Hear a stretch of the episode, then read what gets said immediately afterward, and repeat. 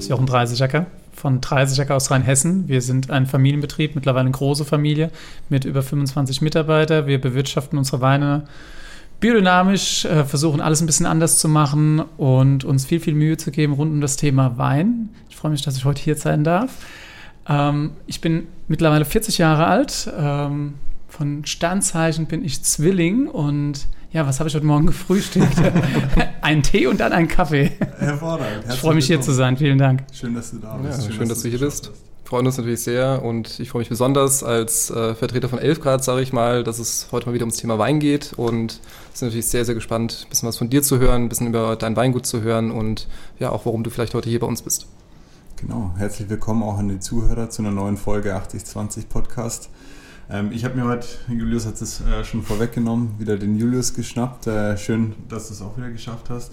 Und einen besonderen Gast ähm, in einem besonderen Rahmen. Äh, erzähl doch mal, was ähm, ja so dein, dein Thema ist. Wir haben es eingangs schon erwähnt, wie du zum Wein gekommen bist und was eure Weine besonders macht. Wie ich zum Wein gekommen bin. Ja, ich bin in, in einem Betrieb groß geworden. Also ich habe ein klassisch in einen Familienbetrieb eingeboren. Ich habe einen älteren Bruder, der war aber schon immer der Thronfolger von daher äh, haben meine Eltern ganz klar zu mir gesagt, hier mach was anderes, lern was Vernünftiges und haben mich beim befreundeten Steuerberater in die Lehre gesteckt. Das Problem war nur, ich wollte auch unbedingt Winzer werden, aber damals war die Zeit tatsächlich eine schwierigere für den deutschen Weinbau und dadurch einfach der Betrieb zu klein für drei Familien und so habe ich halt eben tatsächlich eine Ausbildung beim Steuerberater gemacht, habe aber par parallel schon angefangen, mich mit dem Thema Wein zu beschäftigen, weil mein, alle meine Kumpels und Freunde damals haben sich mit Wein beschäftigt. Ich war total neidisch, habe jeden Tag auf die Uhr geguckt, wann ist 5 Uhr, wann kann ich gehen, um zu Hause zu arbeiten und mich irgendwie mit Wein zu beschäftigen und ja, dann habe ich irgendwann Leidenschaft zum Beruf gemacht, relativ schnell und ähm, habe mir spannende Lehrbetriebe gesucht, habe das Glück gehabt, wirklich bei zwei Ausnahmebetrieben zu arbeiten, von denen ich eine ganz neue Philosophie mitbekommen habe. Oftmals ist es ja so, wenn du aus dem Weingut kommst, siehst du, was deine Eltern machen und probierst das irgendwie ja zu verbessern vielleicht oder einfach aber den Stiefel weiterzumachen. Bei mir war es so, ich habe eine komplett neue Art, Art gehabt, einfach wir sind bei uns, äh, unser Weingut liegt in Bechtheim, das ist ein mhm. kleiner Ort äh, im südlichen Rheinhessen. Wir haben sehr, sehr warme Lagen. Und für mich war es von vornherein irgendwie wichtig, das, was wir haben, unsere Böden, unsere Lagen, halt eben die Flaschen zu transportieren. Und das so unverfälscht wie möglich. Das heißt, Heute, heute arbeiten wir biodynamisch, damals haben wir mit ökologisch gestartet, das heißt naturnah arbeiten, ähm, irgendwie als Winzer so leben, dass du sagst, äh, wir wollen kein, nicht nur die Natur ausbeuten, sondern es ist irgendwie ein Kreislauf, nehmen und geben. Wir probieren unsere Reben perfekt zu bewirtschaften, daraus einfach großartige Weine zu machen, irgendwie sehr, sehr eigenständig natürlich, weil ich glaube, das ist für dich als Familienunternehmer oder als Familienbetrieb oder Weingut die einzige Möglichkeit zu, zu überstehen in der Zeit heute ja, und einfach Gas zu geben. Ne? Und das kannst du natürlich nicht alleine. Das mache ich mit der, meiner Familie. Meine Eltern haben mir mit, ich war 20 und die waren Mitte 40, die Verantwortung fürs Weingut übergeben, also sehr, sehr früh. Und aber immer mit der Idee, dass wir das gemeinsam machen. Und heute ist die Familie 25 Mitarbeiter groß. Okay, spannend. Und wir geben Gas. Ja. Jetzt vielleicht äh, ganz vorne nochmal eingehakt, bevor der Julius dann fachlich einsteigen darf mit dir. und wir natürlich noch eine kleine Überraschung für dich vorbereitet haben. Wie ist es dann dazu gekommen, das interessiert mich persönlich, dass du den Beruf des Steuerberaters einfach äh, ja, an den Nagel gehängt hast und gesagt hast, okay, ich stürze meinen, meinen größeren Bruder vom Thron und mhm. ich, ich, bin der, ich bin der wahre Thronfolger. Mein Bruder ist freiwillig gegangen, nein. das ist die offizielle Geschichte? Nein, es ist tatsächlich sogar die ehrliche. Also es, äh, nein, es ist so, ähm, ich hatte ich, ich habe die Ausbildung fertig gemacht beim Steuerberater, weil ich einen super Chef hatte, der mir auch echt leicht gemacht hat und der wollte unbedingt, dass ich studiere und vielleicht irgendwann auch mal in seinen Betrieb einsteige. Mhm. Das hätte ich vielleicht sogar gemacht, aber ähm, es war halt 100% klar, was ich machen will. Und ja, und dann habe ich mich einfach halt Lehrbetriebe gesucht und habe hab da angefangen. Und meine Eltern haben das dann auch unterstützt, weil sie gesagt haben, okay, wenn es schief geht, im Zweifel hast du ja eine Ausbildung in der Tasche. Und mein Bruder hat am Anfang auch mit mir mitgezogen. Der hat halt die ganze Zeit mit meinen Eltern schon das Weingut geführt und hat halt im Endeffekt alles so gemacht, wie die es auch gemacht haben. Ne? Schon auch sich viel Mühe gegeben, unheimlich viel angebracht. Mein Bruder ist ein brutaler Arbeiter auch, äh, der wirklich da sich immer voll reinkniet. Aber ich glaube, da hat so ein bisschen halt irgendwann auch die Idee gefehlt. Und dann haben wir sehr, sehr viel verändert nach meiner Idee. Und irgendwann hatten wir die Möglichkeit, noch ein zweites Weingut zu übernehmen. Das heißt Dr. Köhler. Und dann hat er damals gesagt, du pass auf, das mache ich. Du kannst es hier weitermachen. Das hat sich alles so sehr in deine Richtung verändert. Ich habe da keinen Bock drauf, ähm, irgendwie deinen Stiefel da weiterzumachen, sondern wenn, ja. da habe ich da die Möglichkeit, mich einfach nochmal komplett von vorne äh, neu zu entfalten. Und das war super, weil wir wirklich dann noch beide Betriebe, wir haben ganz viele Rebflächen getauscht und haben untereinander dann einfach festgelegt, wer macht was. Und so ist jeder so ein bisschen seinen Weg gegangen. Auch heute, wir unterstützen uns noch, wir arbeiten sehr, sehr eng zusammen und sagen, das Weingut ist 50 Meter entfernt. also, und wir sind einfach aber wirklich, äh, klar, ich glaube, bei uns hätte es hundertprozentig gekracht, äh, wenn wir zusammen in einem Betrieb äh, gearbeitet hätten. So hat jeder irgendwie seine Baustelle und wir können unheimlich gut zusammenarbeiten. Das klappt auch großartig. Hervorragend, schön. Ja. Julius, ich glaube, äh, ja, 30 Acker ist ein Name. Ähm auf jeden Fall, also für, die, für den deutschen Weiden ist 30 Acker einer der großen Namen, würde ich sagen. Ihr seid mittlerweile auch von der Größe, also du hast vorhin, glaube ich, mal erzählt, ihr habt mit 12 Hektar oder sowas angefangen und jetzt seid ihr bei knapp 50 Hektar oder ein bisschen unter 50 Hektar. Und das ist also wirklich, die Leute, die sich mit deutschen Weinen auskennen, kennen auch 30 Acker Weine. Freut mich. ja, oder wie nimmst du das wahr? Also ich habe so den Eindruck, ähm, ich bin schon im Weingame. Ich trinke sehr gerne Wein. Ähm, ich glaube, wenn wir jetzt so ein bisschen nerdiger in das Sp äh, kleine Spielchen noch einsteigen, dann bin ich relativ schnell raus. Also da kenne ich keine Unterschiede. Ähm, aber 30 Acker war mir auch selbst äh, relativ schnell ein Begriff. Ähm, wie habt ihr es denn geschafft? Also ich glaube, ich habe ein wahnsinniges Glück mit dem Namen. Im ja. Kindergarten war es überhaupt nicht cool. Ja, und in der Schule auch nicht, weil natürlich jeder Spitzname irgendwie ganz, ganz viel mit dem Namen anstellen. Klar. Und aber ich, äh, zum Schluss ist es ein Name, der ja unheimlich gut zum Beruf auch passt. Ja. Und ähm, wir hatten tatsächlich damals ich würde jetzt mal sagen, vielleicht im Umkreis kannten, äh, kannte jemand das Weingut. Meine Eltern haben schon viel gemacht. Wir hatten eine tolle Straußwirtschaft und Gästezimmer. Dafür war der, äh, im Umkreis so der Betrieb äh, bekannt. Aber wir hatten zum Beispiel damals kaum oder gar keinen Gastronomiekunden. Und heute äh, ist ja unser großes Feld die Gastronomie und Hotellerie in Deutschland, wo wir uns bewegen, was natürlich auch ein toller Partner ist, um alle, dem allen noch ein bisschen mehr Strahlkraft zu geben. Und ich bin immer wieder überrascht, wenn ich sehe, wie viele Leute es mittlerweile kennen, was mich total freut, weil damals ist es halt tatsächlich was, was in den letzten 20 Jahren entstanden ist oder 15 Jahren, mhm. was cool ist. Einfach, es freut mich. Und das ist genau das, was wir wollen. Ich sage es immer zu, mein, zu meinem Team, wir wollen aus 30er den Begriff für deutschen Topwein machen. Also wirklich auch zu sagen, wir wollen der Begriff sein, wenn du irgendwo unseren Namen auf einer Flasche siehst, weißt du genau, du kannst du aufmachen, hast immer viel Spaß damit. Ob das jetzt ein Basiswein ist oder ein High-End-Wein.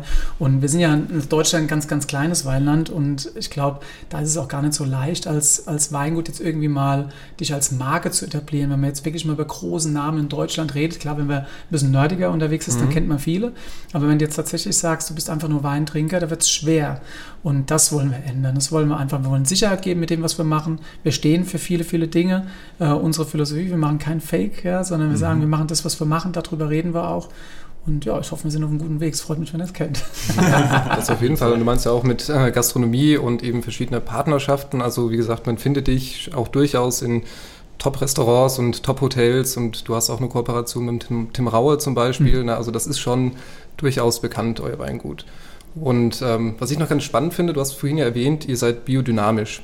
Ich glaube, viele Leute können mit Bio was anfangen, aber biodynamisch ist ja nochmal so eine, mhm. so eine Stufe mehr. Ne? So in ein, zwei Sätzen, was macht Biodynamik nochmal irgendwie besonderer und was ist so dein, deine Philosophie dahinter? Ne? Also warum machst du das gerade? Also ich habe es vorhin ja schon ein bisschen gesagt, ich glaube, wenn du hochwertige Weine machst, machst geht es immer darum, das alles ein bisschen ganzheitlicher zu sehen. Du redest beim biodynamischen Weinbau auch über Kreisläufe mhm. und natürlich auch die Möglichkeit, dass du mit Kräften arbeitest. Also wir haben ja Kräfte in der Natur, das merken wir immer wieder wir versuchen die einfach für die Pflanzen, äh, die Pflanzen nutzbar, greifbar zu machen, sage ich jetzt einfach mal so.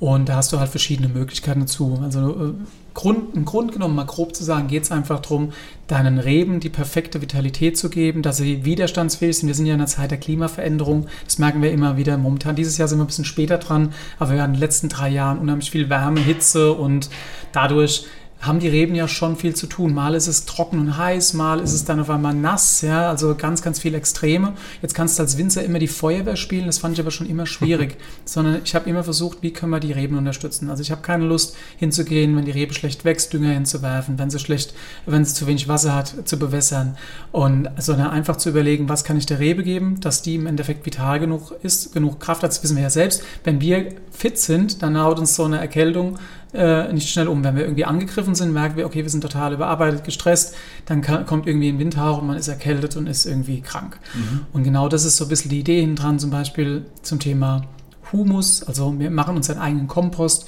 bringen den Boden ein, um Humusgehalt hochzufahren. Dadurch ist der Boden vitaler, du hast mehr Boden leben. Du hast äh, das, das hum, der Humusgehalt hilft einfach auch der Rebe, dass er besser wachsen kann. Mehr mhm. Wuchsharmonie. Dann hast du zum Beispiel Präparate, die du einsetzt mit Hornmist und Hornkiesel. Das sind beides Präparate, um halt irgendwo halt auch natürlich auch da wieder die Pflanzen und den Boden zu stärken, alles ein Stück zu dünn, dynamisieren, ja, muss, muss man einfach dazu sagen. Das sind auch viel Glaubenssätze. Also ich muss auch sagen, ich habe auch natürlich viele Bücher gelesen, beseelter Wein und so weiter von, von vielen Winzern, die total im Thema sind. Habe mich ganz früh schon mit Seminar, bin ich auf Seminare gegangen, habe es damals auch nicht gleich umgesetzt, weil ich selbst sagen musste, es war für mich nicht greifbar und ich habe gewusst, ich schaffe das gar nicht, das zu machen. Und das ist auch ein wichtiger Punkt, das muss auch immer bei dir reinpassen. Zum Beispiel im biodynamischen Weinbau, die großen Biodynamiker, die haben alle Kuhherden. Ich habe keinen Platz für Kuhherden. also musste ich erstmal einen Betrieb finden, der mir irgendwo auch, wo ich Bio Kuhmist mhm. bekommen, um mhm. meinen Kompost machen zu können, zum Beispiel, oder meine, meine Präparate herzustellen. Aber du kannst Präparate genauso gut auch zukaufen.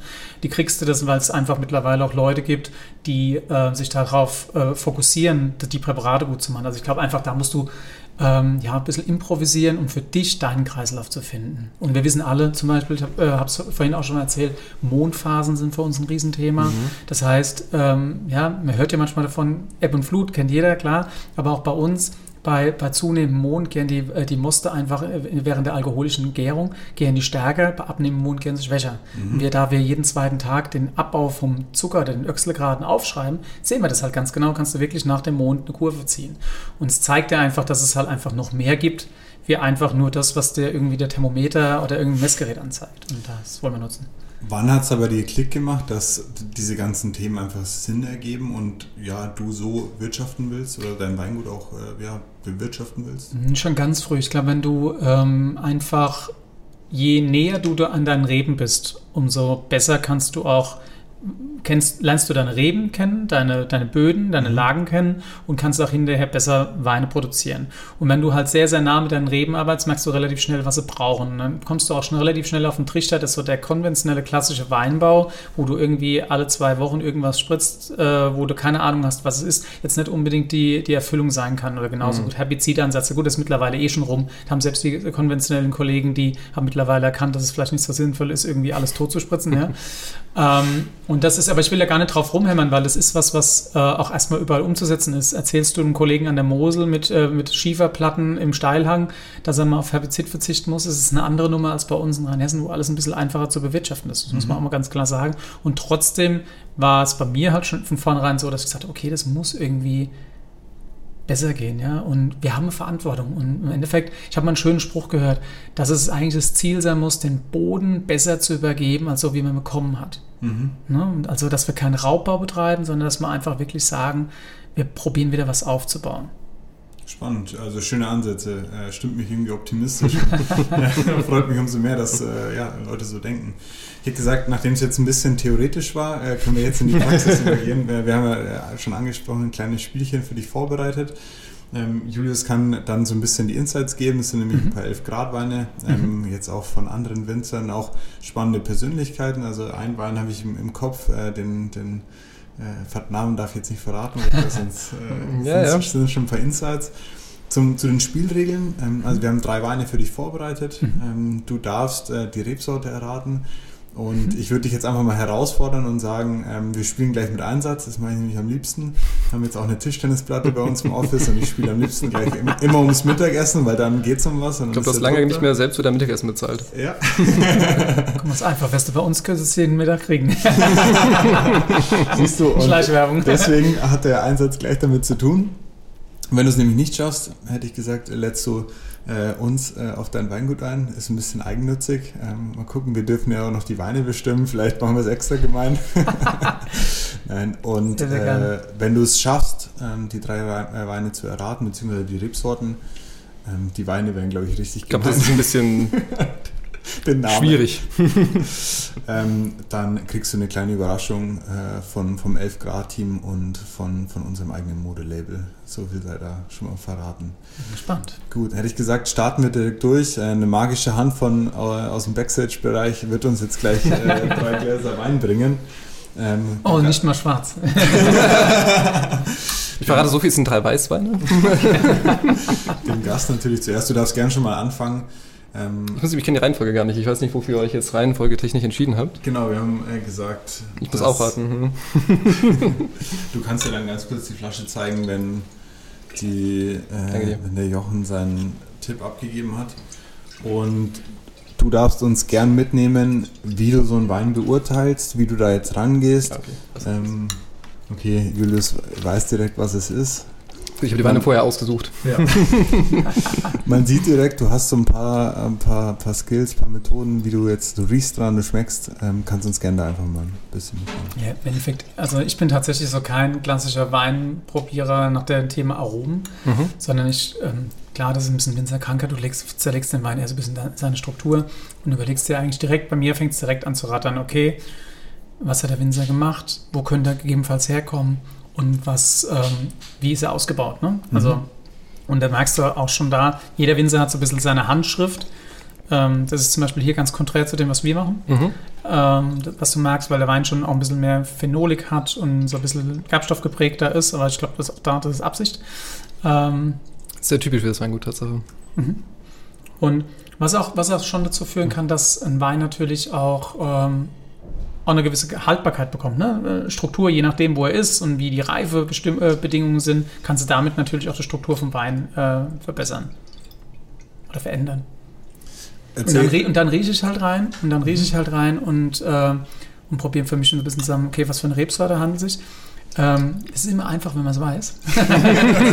es ist nicht einfach, wenn man es nicht weiß. Es ist ein Weißwein. Das ist schon mal richtig. Ja, ein halber Punkt geht schon mal an dich. Land sind wir komplett deutsch? Wir sind tatsächlich komplett deutsch, ja. Um es mal ein bisschen einzugrenzen. Weil sonst ist es Tatsache sehr schwierig. Ja, ja, vielleicht solltet ihr mal ein bisschen erzählen zum Thema 11 Grad. Was habt ihr für Weinsortiment? ja, also da.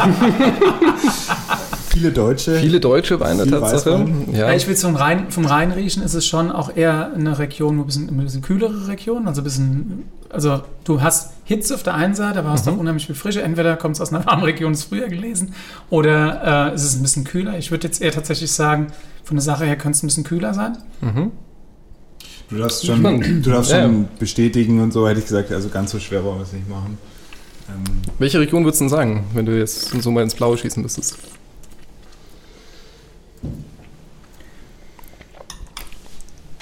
Hm.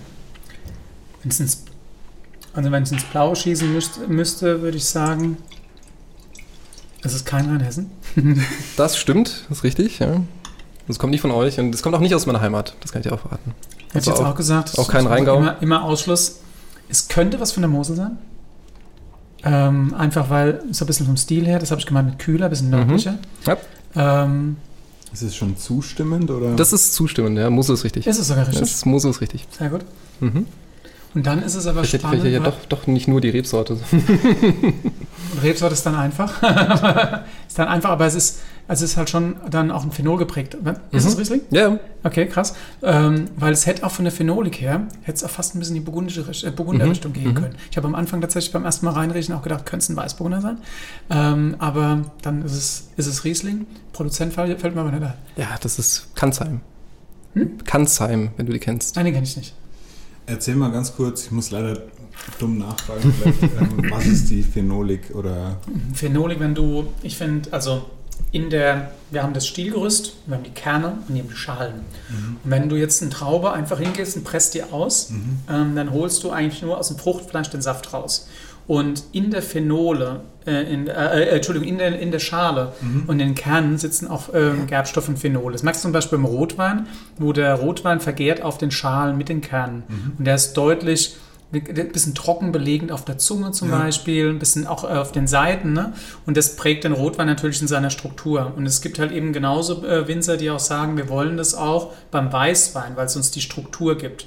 Und es gibt auch total unterschiedliche Herangehensweisen. Ja? Also ich habe zum Beispiel früher so gearbeitet, dass ich gesagt habe, ich wollte anfangs auch die Phenole haben und habe sie dann oxidiert. Das heißt, mit Maische Standzeiten gearbeitet, um erstmal die Struktur reinzuholen, dann abzuklennen. Also jetzt mhm. wieder, wieder nerdy. Mhm. Ähm, aber äh, ich würde einfach mal sagen, um es kurz zu halten, die trockenen Aromen auf der ah, Seite. Okay. Und ja, wenn und wir probieren es tatsächlich aber auch durch, wir arbeiten sehr, sehr schonend. Das mhm. ist wieder wie gesagt, jeder Winzer, es gibt nichts Falsches. Jeder Winzer hat seine Ideen, sein Bauchgefühl. Und bei mir ist halt so, ich versuche das eher so sehr sachte zu halten. Das heißt, wir an die Trauben in Einheitsbehälter, holen die bei uns ins Weingut, treten sie mit Füßen wie mit früher, um einfach diese Schalen und Kerne so wenig wie möglich zu verletzen. Und dadurch hast du halt ein bisschen elegantere. Okay. Ich habe mich schon oft gefragt, was das beim Rotwein ist, warum das so eben. Die, ja, wie heißt das? Astringenz. Genau, also perfekt. Da kommt der Sommelier raus, genau. Ja, ja. wie gesagt, hier haben wir die Nerds. Ja, ja. Und mir schmeckt der Wein auch übrigens gut. Nein, also Moritz, vielleicht kannst du äh, mit dem zweiten Glas Wein gleich mal noch ja, Flasche. Sag ruhig genau, die Flasche. Genau, die Flasche kannst du mir mal zeigen, dann kannst du mir im zweiten Glas. Danke Puh, dir. ich habe ich hab mich nicht vertan. Kann sein. Das wäre peinlich geworden. Die finde ich nämlich besonders, ja, okay, cool. besonders mhm. schön auch, die Flasche. Ähm, ja, dieses Blau, der, der Blaustich genau. im, im, Glas ist sehr, sehr schön. Die haben echt interessante, ich finde auch, also für mich vom, vom Geruch her, so dieses echt typisch, so ein bisschen leichter Feuersteingeruch, genau. bisschen mit drin und das aber das, mein, das meine ich damit, wenn du es mhm. weißt, ist es relativ, ne? Aber ich habe, Saar finde ich total spannend, weil ich habe jetzt eben auch genau darüber nachgedacht, mhm. ist es, weil es eher auch in die kühlere Kante mhm. gesteckt hätte, mhm. oder ich habe fast an Ruwer gedacht sogar. Mhm. Ähm, also Mosel, Saar und ne? und, aber trocken mit 11% Volumen, das kann halt auch nur die Mosel, das muss man ja. auch dazu sagen, ne? Oder die Saar in dem Fall. Das ist das Spannende. Sehr cool, alles klar. Gibt's, äh also da schon mal natürlich einen Punkt an dich. Ne? Also erster Wein Bing. richtig geraten. ja, auf dich in dem Fall. Tschüss. Zum Wohl.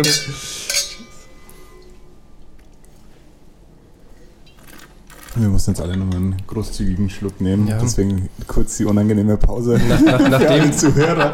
nachdem wir natürlich dann heute ja schon Wein getrunken haben, du hast schon eine kleine Weinprobe gemacht. Ähm, also für alle, die hier die Location jetzt nicht erkennen, ähm, wir sind im Village in Ingolstadt und hier im Apartment und wir haben eben schon eine kleine Mini-Weinprobe gemacht mit drei Weinen, die du mitgebracht hast und heute Abend dann nochmal eine größere mit äh, acht Weinen von dir und sind natürlich da auch sehr, sehr froh, dass wir mit dir so eine Weinprobe machen können. Also ich finde es immer sehr, sehr spannend, wenn dann die Winzer selbst da sind und selbst über ihre Weine was erzählen können. Und eben du kannst ja immer schön die Geschichte erzählen, warum du das machst, was deine Geschichte dahinter ist und was deine Leidenschaft auch dabei ist. Kann ich nur zurückgeben. Ich freue mich über die Einladung, dass ihr mich eingeladen habt. Nein, ist total schön. Ich war ja auch nie hier und es ist ein super schöner Ort und ich glaube heute Abend auch ein perfekter Ort für die Weinprobe. Und für mich ist es immer total wichtig, noch total ähm, ja, entscheidend, auch so Proben zu machen, um einfach zu sehen, wie kommen die Weine an. Weil wir sind ja tatsächlich einer der wenigen Berufe, wo du vom Grundprodukt in der Rebe bis später im Glas, wenn ihr das jetzt zum Beispiel trinkt, auch beobachten könnt, wie reagiert er. Und das mhm. finde ich total wertvoll, weil daraus lernst du auch unheimlich viel. Ich meine, bei uns ist ja das Faktor Zeit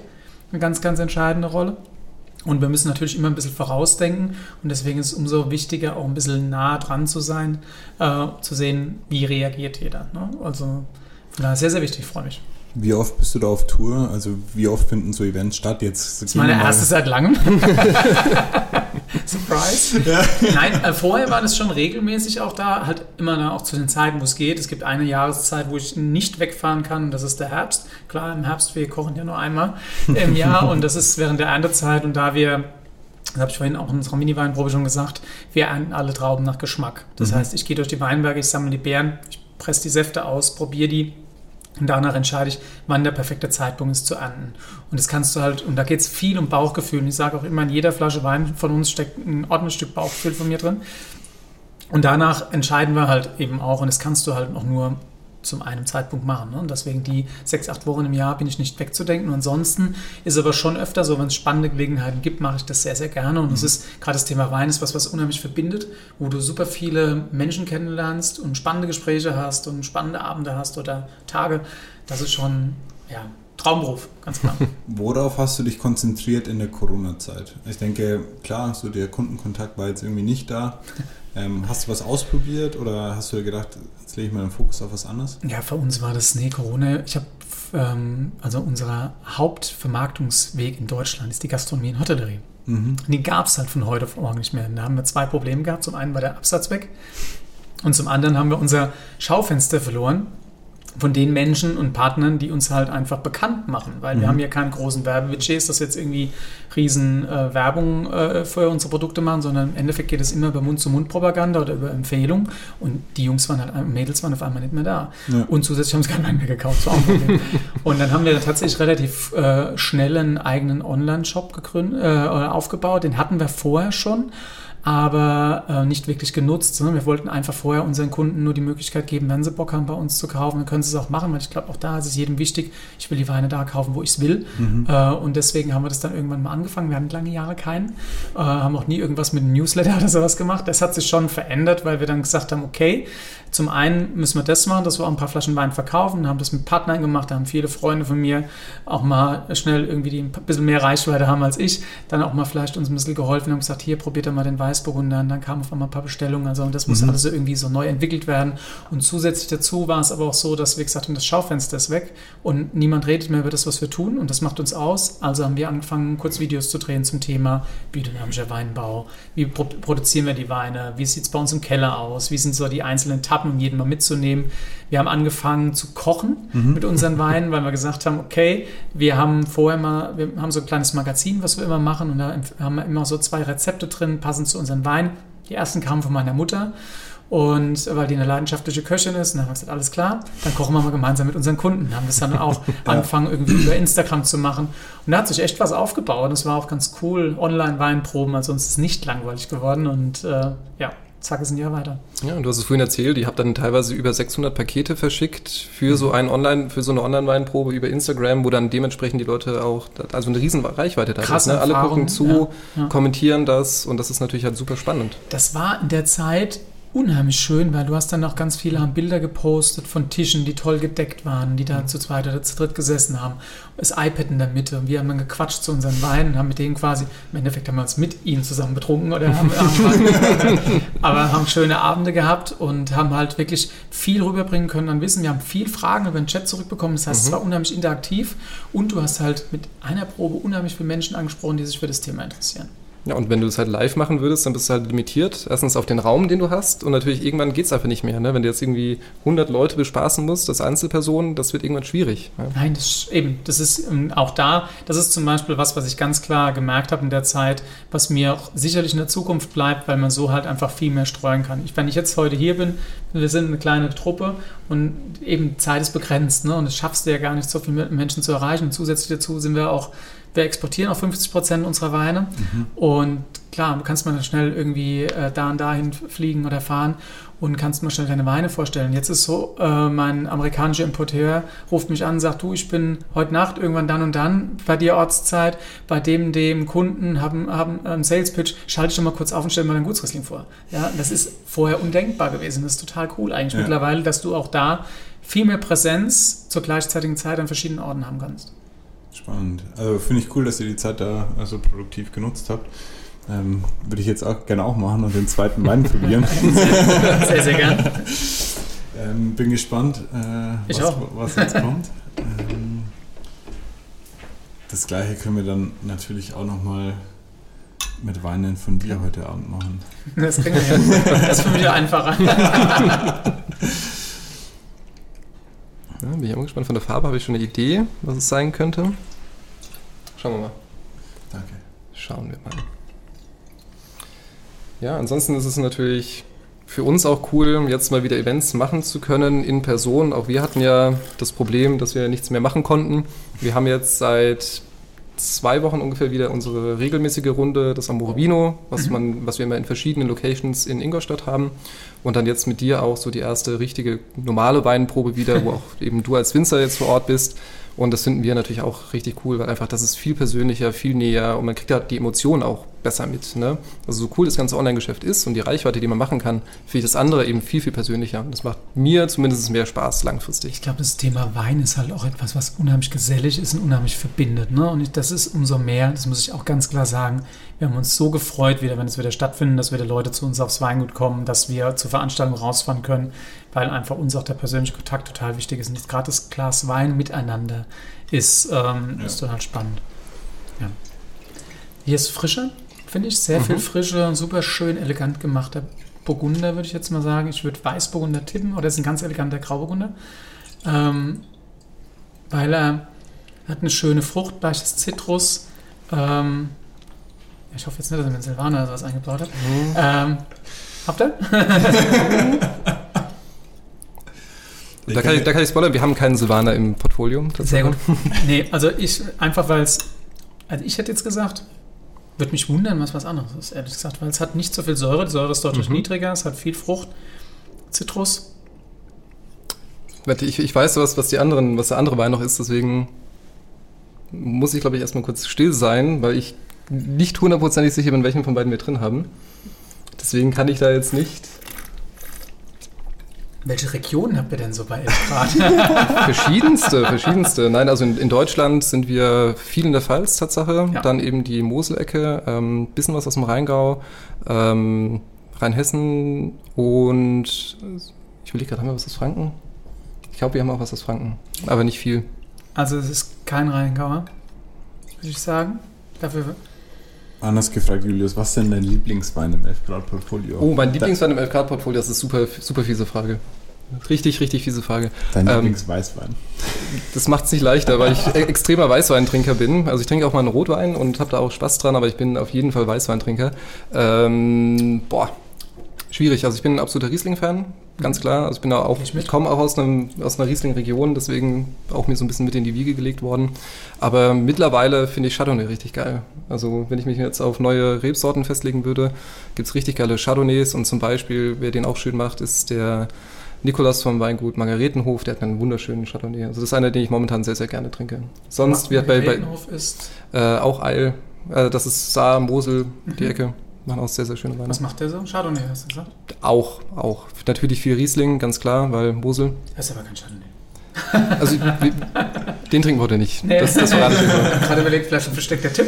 Ich, ich, bin mir noch nicht ganz sicher, welchen von beiden wir drin haben, Tatsache. Deswegen muss ich mal. Moritz, du kannst mal ganz kurz die Flasche. Also, ich würde mich wundern. Ganz kurz also, zeigen. Du kannst mal in, mein, in meine Richtung ganz kurz, zumindest die, die Farbe der Flasche würde mich interessieren. Mhm. Okay, gut. Mhm. Gut. Ja, nein, es ist äh, keine Burgunder Rebsorte. Keine Burgunder Rebsorte. Mhm. Cuvées habt ihr aber auch nicht eingebaut. Ist kein Cuvée. Keine Burgunder Rebsorte. In der Vorbesprechung wurde ganz kurz gemunkelt, ob wir dir einen Tetrapack geben sollen. ich finde es ein total leckerer Weißwein. Also super schöner, spritziger, aber keine Burgunder Rebsorte. Kannst ja Also es ist definitiv die fieseste, der fieseste Wein, den wir heute haben. Und du hast okay. ihn ausgesucht, Julius. Ich habe ihn ausgesucht, ich weiß. ja. Dann kannst du ja wieder nur in dieselbe Richtung gehen. Wie meinst du? Es ist keine Burgunder Rebsorte. Gut, ich gebe dir einen Tipp, es ist eine autochtone Rebsorte. Hm, was? Eine Rebsorte, die es nur in einer Region gibt oder die halt da heimisch ist und vorrangig dort vorkommt. Und was war das äh, Fachwort? Autochton. Okay. Du hast gesagt, keine Burgunder, es ist autoton. Mhm. Es ist deutsch. Es ist deutsch. Ja, gibt's nicht, gibt's, gibt's nicht so viele. Kannst ja eigentlich nur bei einer Rebsorte bleiben. Rein theoretisch. Naja. Was nimmst du? Uh. Habt ihr unterschiedliche Rebsorten? Wir generell? Ja. Nee, im Test. Vielleicht. Heute ja. Was das ist kein Riesling. Nee, nee, ich bin, ey, alles rausprobieren. Danke, was gesagt, was das, ganz ohne Scheiß, das, das war aber auch die Idee eigentlich, dass wir drei Rieslinge nehmen oder sowas. Ich also, habe ich schon mal kurz zugetraut. Was ich aber auch spannend finde. Ich finde immer, wenn man irgendwie eine Sache gegeneinander probiert, finde ich mega spannend. Also auch den, den gleichen Wein aus verschiedenen Jahrgängen zum Beispiel. Mhm. Ne? Weil da merkst du auch mal, was, ein, was das Wetter für einen Unterschied machen kann. Oder das Klima generell. Ich, ich pack die Spannung gerade nicht. ich versuche irgendein Ventil hier zu finden, aber es ist schwer. Es ist, es ist, es ist super schwer. Es ist wirklich gemein, muss ich zugeben. Also die gibt es nicht oft, die Rebsorte. Das glaube ich auch das erste und einzige Mal, seitdem wir die im Portfolio haben, dass ich die getrunken habe. Tatsache. Ich glaube, das muss passen. Also, wir, echt wir können ihn ja zurückstellen. Lass mal zurückstellen, genau. Mhm, Lass uns mhm. mal zurückstellen, bitte. Wir können ihn zurückstellen. Also ich würde ihn super gerne trinken. Mhm. Das macht mir sehr viel Spaß. Aber das ist ein toller Sommerwein, finde ich. Also ja. es ist super fruchtig.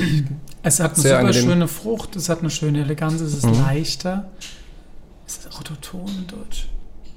Ich kann dir auch die Region verraten, wenn du möchtest. Wenn es dir hilft. Ist es vielleicht auch Mosel-Saar-Region? Habt ihr eine in Elbling oder was ist das? Mhm. Ach krass. Mhm. Gut, an den Respekt. Ist ein gut gemachter Elbling. Hut ab. Dann äh, Nummer zwei, richtig? Check. Ja, also. das, war, das war so halb richtig. Haben wir uns durchgelacht. Ja, komm, also das. also ich, Aber ehrlich, ich, ich ehrlich, ein super leckerer Elbling. Ich habe hm? schon lange keinen Elbling mehr getrunken, letzte ungefähr vor 15 Jahren. Ja, ich, also ich sag ja auch da, das ist, gibt's nicht oft. Aber der hat Druck, der hat eine schöne Frische. Moritz, bring mal die Flasche bitte. Gut gemacht falls du nicht gerade einschenkst. ich, ich höre es im Hintergrund. Nein, den Punkt gebe ich zu euch. Nee, das, das, ist, das ist Tatsache, weil ich eben drüber geredet habe, über den Chardonnay, das ist vom, vom Nikolaus von Margaretenhof. Ah, okay. Das kannst, kannst du auch gleich genau. herstellen.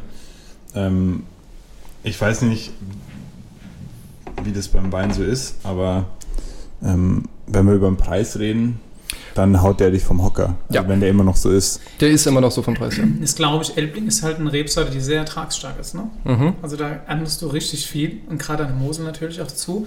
Aber ähm, deswegen hat er manchmal so ein bisschen den Ruf, dass du ihn trinkst und vergisst.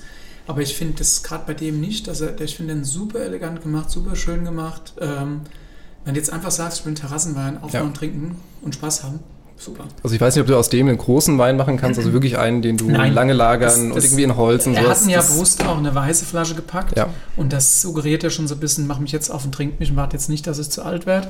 Ähm, und ich glaube auch da, das ist beim Elbling tatsächlich schwierig. Ich glaube, das ja. haben schon einige versucht, also die sehr ambitioniert waren, aber das schaffst du leider nicht. Also wir haben im Riesling eine Rebsorte, die, glaube ich, das größte Alterungspotenzial überhaupt ja. hat als Rebsorte Chardonnay ist sicherlich noch was, was auch sehr, sehr toll reifen kann. Ein Elbling schafft das sicher auch aufgrund des Ertrages nicht, aber dafür ist er super spannend, für einen tollen Preis zu haben. Ja, also der kostet. Wenn er so gut gemacht ist, ne? Tatsache 5,90 Euro die Flasche. Ja, super. Und ja, für, wie du schon sagst, Terrassenwein ist perfekt dafür. Die Flasche hat er aber geändert. Also genau, die hatten vorher ein bisschen anderes Design. Das ist jetzt vom Nikolas das neue Design. Das ist jetzt der erste Jahrgang mit dem, mit dem neuen Stil. Das soll wahrscheinlich den Mosel laufen. Das ist Mosel und Saar, beides, mhm. ne? Genau. Finde ich unheimlich gelungen. Also ja, hat er schön gemacht. Riesen Respekt. Er war auch bei uns im Podcast schon zu Gast, einer der ersten Gäste damals noch. Mhm. Ähm, und weil du gesagt hast, mit dem Wein kann man Spaß haben, das stimmt. Ähm, wir machen im Sommer oder mache ich mit einem, ähm, mit einem Kumpel kleine Hinterhofkonzerte hier in der Ingolstädter Innenstadt. Okay. Und ja, ein bisschen Spaß hatten wir mit dem Wein schon. weißt du, wie es ausgegangen ist?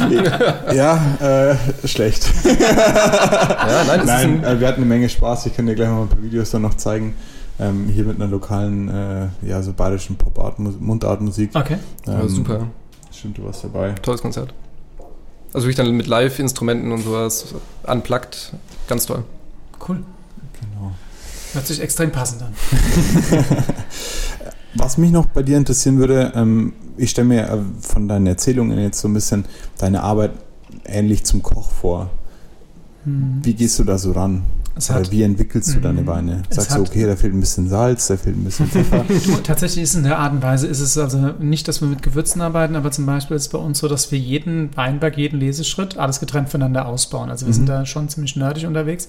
Das heißt, Ende vom Jahrgang sind bei uns so knapp 400 Gebinde am Gären, zwischen 25 Liter und 4000. Ähm, und dann ist es so, dass wir die einzelnen Weine wirklich aus den verschiedenen ba äh, Parzellen oder Partien äh, zusammenbauen. Also ich habe es gerade auch im Tasting vorhin erzählt, ob es so ein Weißburgunder oder auch ein Riesling ist, das ist nie eine Partie, sondern es sind manchmal 30, 35, 40 verschiedene Weine, mhm. die wir dann zusammenfügen zu einem Wein. Und dadurch kannst du überlegen, du hast die Grundpartien von den äh, einzelnen Weinbergen, die kennst du. Ich habe früher, als ich angefangen habe, auch gedacht, ich bin ein cooler Typ, ich kann auf jeden Fall guten Wein machen und ich weiß alles schon, ne? Klassiker. Und dann stellst du aber fest, mit, den, mit der Jahren lernst du jedes Jahr deine Lagen immer besser kennen. Du weißt irgendwann ganz genau, was du von welchem Weinberg zu halten hast. Und auch wenn du einen neuen Weinberg anpflanzt, weißt du auch ganz genau, was dahin gehört. Von der Rebsorte her, von der Unterlage her. Ähm, es ist ja immer so ein bisschen auch ein strategisches Vordenken, weil oftmals ein Weinberg erst 15 Jahre braucht, bis er soweit ist, bis du die Top-Qualitäten produzieren kannst. Das ist einfach so. Mhm. Und bei so einem Wein ist es dann genauso, dass du einfach sagst, die unterschiedlichen Charaktereigenschaften füge ich zusammen, bis er für mich stimmig ist. Das heißt, ich stehe bei mir im Raum, den ich extra schön gebaut habe beim Neubau, dass ich einen schönen Blick habe, dass ich viel Zeit drin verbringen kann, weil es ist tatsächlich so, du brauchst da viel Zeit dafür. Und ähm, dann stehen da irgendwie 40, 50 verschiedene Fläschchen nebeneinander und ich probiere das einfach im Kleinen zusammen, so dass es zum Schluss passt. Und manchmal hast du da so, dass du einfach 50 oder 100 Liter von einer Partie unter 10.000 äh, den Wein komplett verändern. Und das ist mhm. manchmal, oder manchmal ist es immer total Freakshow, weil es macht dich verrückt zu wissen, du hast so viele Optionen. Aber es geht halt hinter, äh, zum Schluss darum, einfach den perfekten Wein zu machen. Es ist für uns immer, dass uns wichtig ist, wir wollen mit jedem Wein einen Leader schaffen. Wir wollen mit jedem Wein einen Wein schaffen, der eigentlich jeden in seiner Kategorie umhaut.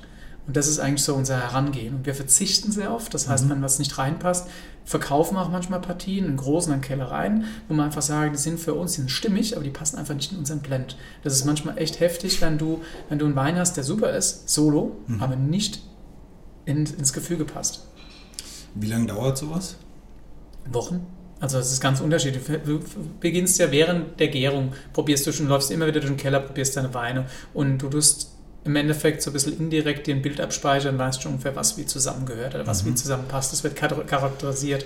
Und dann probieren wir das natürlich alles nochmal blind, um festzustellen, du hast ja Gutswein, Mittelstufe, Top und versuchst das einzuordnen und dann ähm, wird es halt immer kleiner, die Menge, und irgendwann hast du deinen Dreh raus.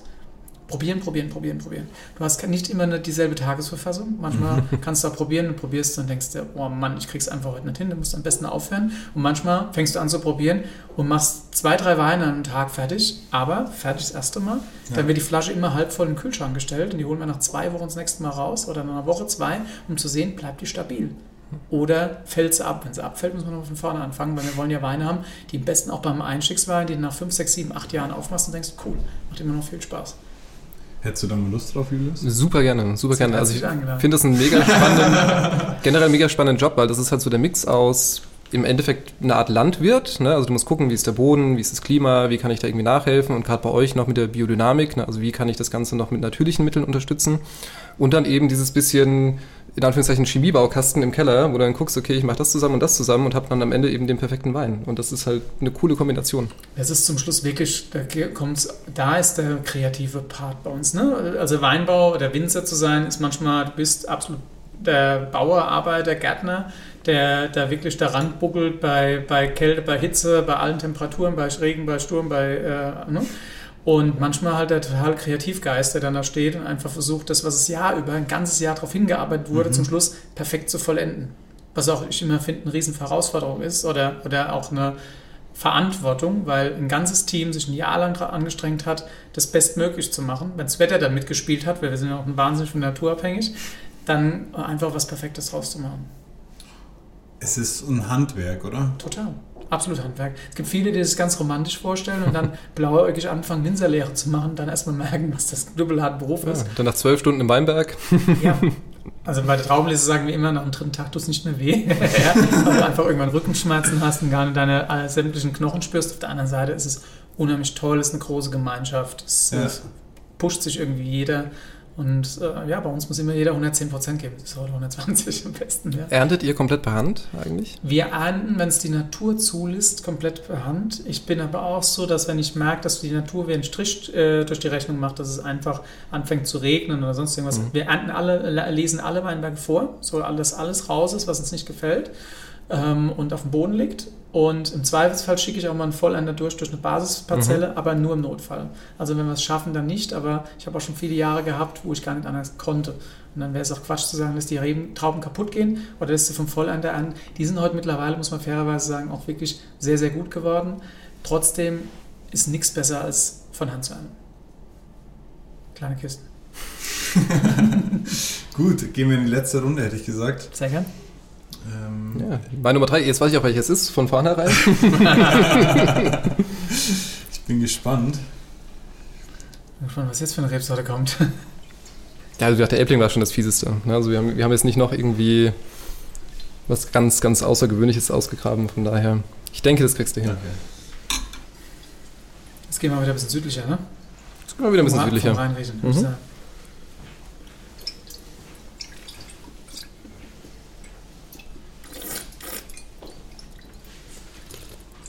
Nicht das, was ich gedacht habe. Mhm. Mit was hast du gerechnet? Ja, ich habe ja gedacht, dass. Ähm, also ich bin gespannt. Wir waren mal ganz mhm. kurz, Ja, aber das ist auch eben an die Leute, die jetzt nicht so oft Wein trinken, es ist halt wirklich eine, eine Herausforderung, da sich selbst hinzutrainieren. Ne? Also es gibt manche Rebsorten, die man relativ leicht erkennen kann.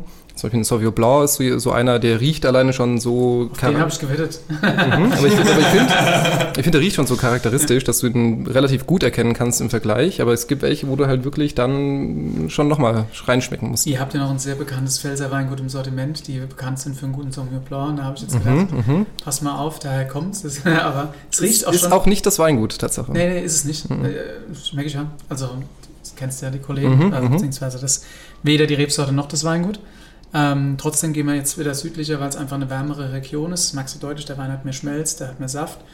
Ähm, ja, die Region war schon gar nicht so falsch, so von dem anderen Weingut. Denke ich mir. Also einfach, weil es eine schöne Frucht hat. Wir sind hier in der Pfalz mhm. momentan für unsere Zuhörer. Und, genau, und für reden, dich, Walle? Wir reden quasi schon genau. Wir haben von Winning in der Pfalz gesprochen. Entschuldigung. Auch wenn jetzt nicht gefragt wurde, aber von Winning ist eins meiner äh, Lieblingsweingüter. Super also cool. Im, das wir im Portfolio haben. Ähm, vor allem kennst du den Sekko von denen? Tatsächlich nicht. Sekko Rosé, das ist ein, auch so ein toller Terrassensekko im Endeffekt. Ne? Der gibt äh, hier bei der Party, kommt der dazu. also das, das ist, ist, einfach super easy going. Ja, aber ich finde, es ist ein Weingut, die echt einen tollen Job gemacht, eine tolle Aufbauarbeit die letzten Jahre und ich finde gerade deren Sauvignon äh, super spannend. Machen mhm, auch Sauvignon mhm. 500 Liter Eichenholzwasser ausgebaut, den Sauvignon 500. Ja. Starkes Ding, also finde ich auch. Von daher, das hätte ich jetzt erwartet. Ich habe gedacht, okay, jetzt kommt so, das ist einfach. Aber Pfälzer. Es ist ein Pfälzer, ja. Ein Pfälzer. Und wie gesagt, wir haben heute drei unterschiedliche Rebsorten. Also ja, es ist nicht, nicht nochmal ein Erbling oder nicht nochmal ein Riesling. Bitte nicht, dass wir nicht, jetzt, jetzt ist aber Burgunder Rebsorte. Jetzt ist eine Burgunder Rebsorte. Ja, ja. Habe ich auch geschmeckt. Ja, ja. ja weil was sagst du Weiß, denn? Oh, was sagst du? Oder Chardonnay, wenn du sagst Burgunder Rebsorte. Oder Chardonnay, ja, Chardonnay ist ja eigentlich keine Burgunder Rebsorte. Wir sagen alles nicht ja, ja. Rebsorte, aber... Willst du mir noch einen Schluck Wasser einschenken? Ja, heute gibt es noch Wein, oder? so. Ja, das ist immer schlecht. Mit Julius läufst du nämlich immer in Gefahr, äh, in Blackout könnt, Es könnte auch einer in Blackout zu gehen. es könnte auch einer sein. Dann wäre es aber ein Deutscherer. ein Deutscher. Ähm, beziehungsweise vom Style her, aber ich würde eher sagen, es ist ein Weißburgunder. Es ist ein Weißburgunder. Ja. Also ein bisschen, er hat Schmelz hinten raus, er mhm. hat eine schöne Saftigkeit. Ähm, also da drei von drei. Aber zweieinhalb, ne? ja, gut, aber du hast, du hast Elbling genannt. Ich habe nicht gesagt, das ist ein Elbling. Ich habe nur die Region verraten und das ist eine autochtone Rebsorte. Dann einfach. es ist sehr lieb, sehr viel Schützenhilfe. Beschreib mal ganz kurz, was äh, Schmelzigkeit für dich ist. Schmel ich beschreibe es als saftig, schmelzig, wenn du was im Mund hast, was deinen Mund erfüllt. Wenn du Manchmal hast du einen Wein im Mund, das, ist, das fühlt sich auch, auch so von der Viskosität eher leichter an, das, das trinkst du auch relativ schnell und dann merkst du, irgendwann kommt mehr Fülle dazu. Mhm. Und äh, ich, ich beschreibe es mir als saftig oder ein Mund voll Wein. Und das ist bei dem so. Ich finde Weißburgunder aber auch so ein Stück weit eine Rebsorte, die tatsächlich auch dazu neigt, weil die oftmals halt eine schöne Eleganz vorne rum hat und dann ganz, ganz viel Schmelz hinten raus. Und ähm, Schmelz meint einfach, ja, was ist so ein bisschen sahnig, cremig, Sahne ist aber ja. falsch, ne? Also es schmeckt nach schön, Sahne. Schön weich, so ein bisschen, genau. finde ich. Ne? Und wie du schon sagst, es, es, regt halt an. Es hat einen guten Trinkfluss. Ne? Also du hast genau. Lust danach nochmal weiter zu trinken und den nächsten, den nächsten Mund voll Wein zu nehmen. Ist auch ein ähm, Weingut, was ich nicht kenne? Doch, kennst du hundertprozentig. Kenn ich? Kennst du auf jeden Fall. Doch, doch, doch. Ist auf jeden Fall ein Name ist in der Pfalz. Klassiker? Ist ein Name in der Pfalz, kennst du auf jeden Fall. Ganz sicher. Dann hab ich den Wein nicht getrunken. Weiß ich nicht. Bücklen Wolf? Du kannst, ich habe äh, tatsächlich, auch den, die Flasche also Böckel Wolf natürlich, ich habe mhm. einen von denen schon getrunken, aber ich habe tatsächlich von denen noch keinen, habe ich gerade überlegt, noch keinen Weißbrot getrunken. Dann guck, 2019. Ja gut, das hätte ich noch sagen können, das ist ein älteres Jahr. Mhm. mhm. Greift da. Ja gut, es ist ja so ein bisschen an der Farbe, ne? Also es ja, gerade im Vergleich zu den, zu den anderen. Was du merkst, auch da, es ist ja auch Biobetrieb, wie wir auch, du merkst einfach da nochmal mehr Konzentration. Das mhm. ist einfach mhm. so. Also die arbeiten ja biodynamisch bei der auch. Ja. Sind aber auch sind die Bio-Zertifiziert? Ich glaube schon, ja. oder? Bio war, ja.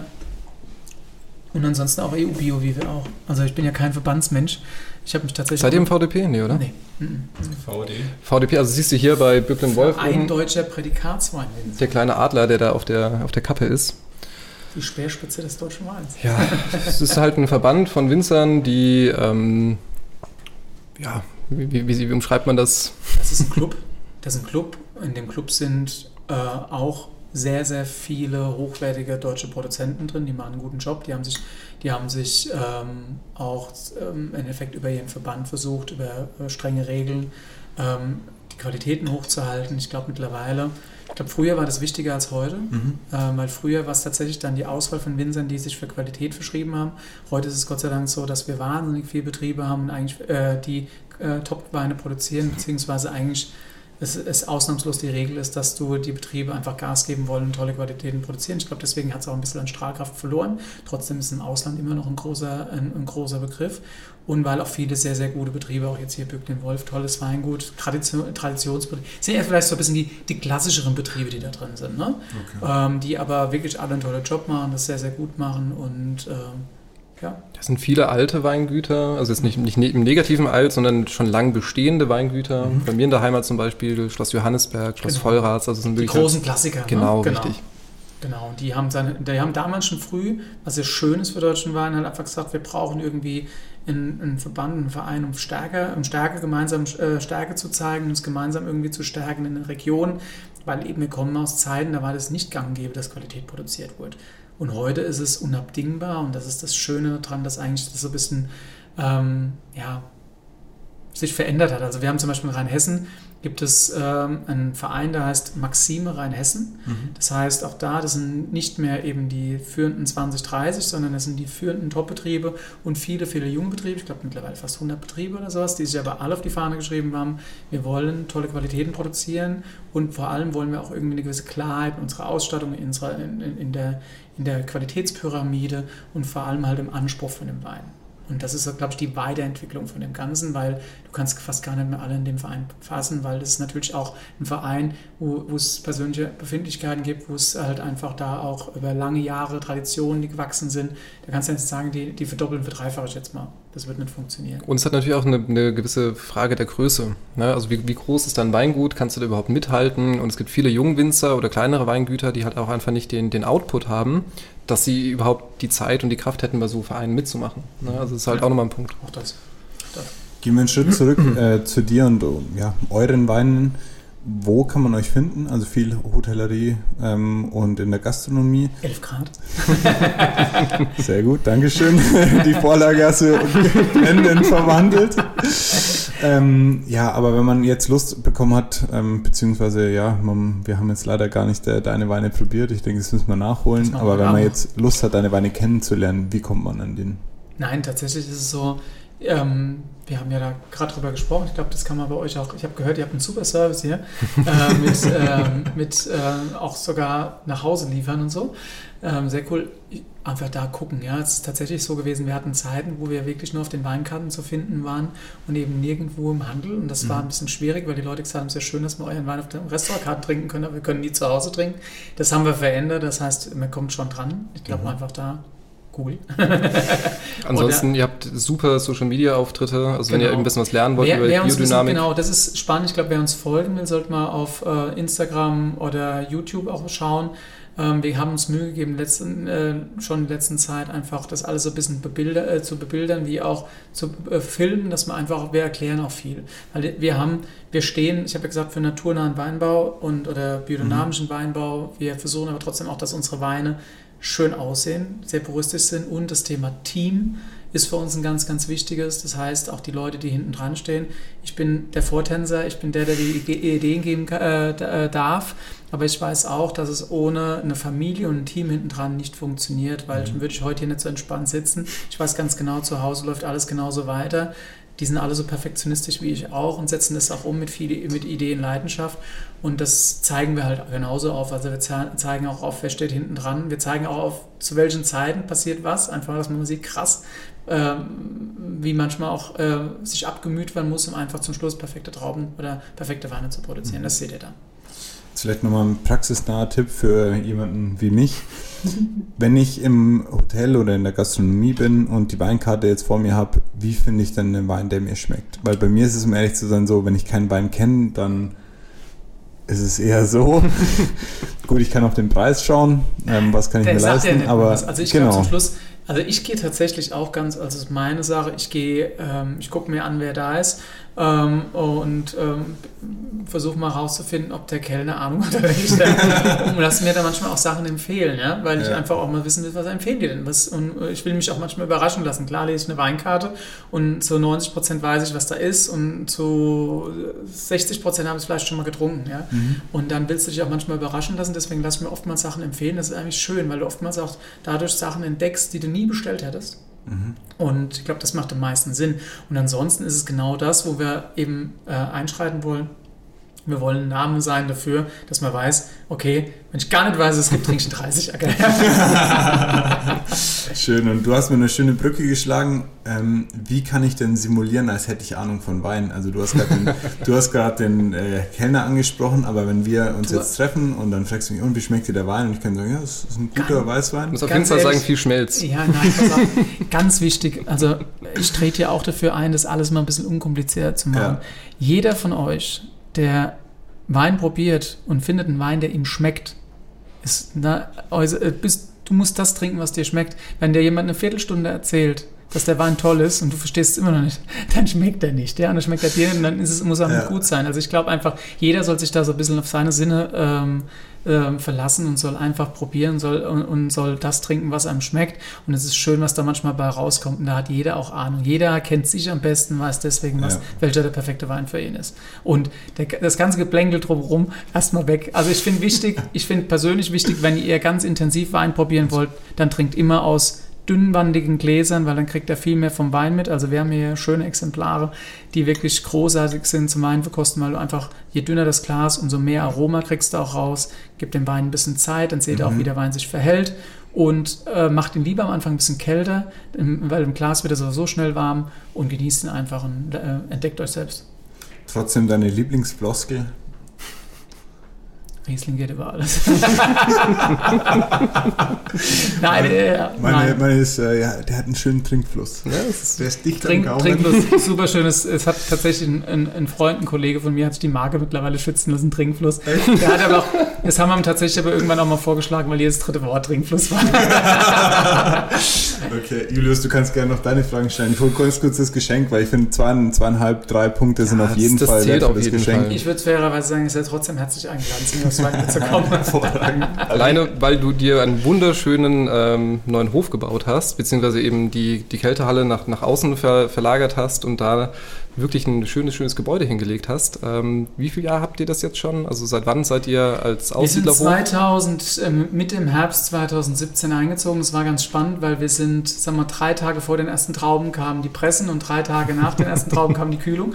Und es war alles ein bisschen aufregend, aber wir sind, äh, Herbst 2017 war die erste Ernte, 2018 dann das erste Mal so komplett. Wir haben viereinhalb Jahre geplant und zwei Jahre gebaut, ja spannende Zeit und ähm, mit dem Weingut heute haben wir halt alle Möglichkeiten, wirklich perfekte Qualitäten zu produzieren, weil wir für uns eine Produktion, so, also ein mhm. Weingut gebaut haben, was uns die Möglichkeit gibt, wirklich einmal wünscht dir was äh, in Thema Weinausbau zu machen. Wir geben den Wein viel Zeit, wir können zwei oder anderthalb bis zwei Jahrgänge lagern und den Wein so die Zeit geben, vor allem den Riesling, die sie brauchen, um perfekt heranzureifen. Ja, also auch da, jeder, der bei euch mal in der Gegend ist, auf jeden Fall vorbeifahren. Nicht nur wegen dem Wein, sondern auch natürlich wegen dir und deinem Team und auch, wie gesagt, es ist einfach wunderschön. Jeder hat sich eingeladen, kommt vorbei, guckt so her. Dafür haben wir es gebaut. Genau, jetzt zu deinem Geschenk. Ähm, wir haben ja, wie angesprochen, so ein kleines Modelabel, auch so eine kleine Marke drumherum um 11 Grad gebaut, nämlich Amore Vino. Und jetzt haben wir einen Pulli für dich ähm, aus der äh, Selektion. Ähm, ich habe noch ähm, verschiedene Größen dabei und auch noch verschiedene Farben. Also wir haben mehrere. Was du ausgesucht hast. ich habe dir ein sportliches M mitgebracht. Oh, danke. Ähm, also gerne einfach so überreicht. Vielen lieben Dank. Da darfst du gleich äh, gerne nochmal anschauen. Ähm, aus dem Ludwig Store. Ludwig Store, cool. Ja. Genau, ähm, aus der Ingolstädter Innenstadt. Liebe Grüße von dem Team, soll ich dir sagen. Und sie sind, äh, sie freuen sich drüber, wenn du den mit Stolz trägst. Das mache ich sehr gerne. Viele Grüße zurück und vielen Dank. Und danke, dass ihr mich eingeladen habt. Sehr Heute. schön, hervorragend. Also nochmal herzlichen Dank, dass du da warst. Ich hoffe, äh, die Weine haben dir geschmeckt. Ähm, hast angesprochen, die Gläser sind besonders von Zieher, glaube ich. Zieher, genau. Und genau, dann wünsche ich dir jetzt erstmal noch einen schönen Abend heute. Ähm, wir lassen uns äh, auf jeden Fall ähm, ja, hören und sehen, wenn wir bei dir sind. Ähm, Heck gesagt, machen wir ein kleines Video und noch eine kleine Episode. Und dann vielen Dank und schönen Abend. Unbedingt, sehr, sehr gerne. Euch Schön, auch. dass du da warst, wieder viel gelernt und ich freue mich natürlich jetzt gleich auf deine Weine bei der Weinprobe. Ich mich auch. vielen Dank. Nein, war super schön und immer gerne wieder und bis hoffentlich ganz bald bei uns in Rheinhessen. Super. Ciao. Ciao. Tschüss.